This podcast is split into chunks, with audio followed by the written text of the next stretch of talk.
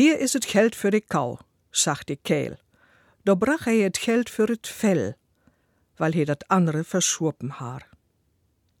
Hier ist das Geld für die Kuh, sagte der Kerl. Da brachte er das Geld für das Fell, weil er das andere versoffen hatte.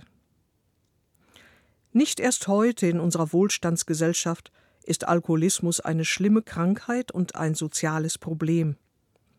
In früherer Zeit waren es oft trostlose wirtschaftliche Verhältnisse, die zum sogenannten Elendsalkoholismus führten.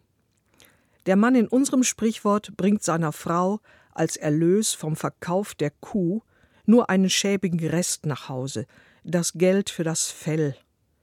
Das meiste hatte er vertrunken. Es war ein Teufelskreis. Trunksucht entstand aus Not. Trinken konnte vorübergehend zwar Vergessen bringen, aber Armut und Elend wurden durch die Sucht noch größer.